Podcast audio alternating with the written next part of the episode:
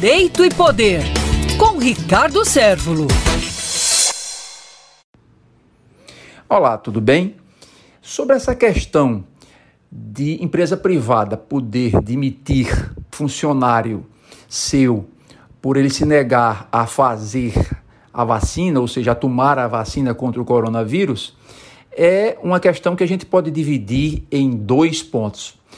A primeira análise que a gente faz é que se este funcionário atuar numa linha de frente onde atenda o público diretamente, faça esse atendimento voltado nessa interação ao público e isso ofereça um perigo de contágio, um perigo é, de contaminar esse público, sim, ele tem que fazer realmente essa vacinação. E aí, caso se negue, ele será, poderá ser demitido por justa causa. Contudo, a segunda análise é que é, se ele não está em contato direto com esse público, se, se for uma função de escritório, uma função isolada e que não ofereça esse risco de contágio, aí não cabe uma demissão por justa causa, caso ele se negue a tomar a vacina.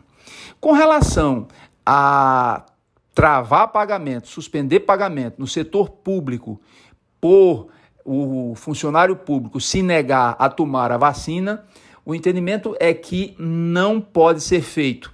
Por quê? Porque precisa de o devido processo legal, o contraditório, a ampla defesa dentro de um processo administrativo para que o funcionário se explique, se dê a chance de ele é, narrar os motivos pelos quais se nega a tomar esta vacina, a vacina contra o coronavírus simplesmente suspender esta, eh, este pagamento, isso contraria a, os princípios constitucionais da ampla defesa, do contraditório e os princípios que norteiam a administração pública e a proteção ao funcionalismo público.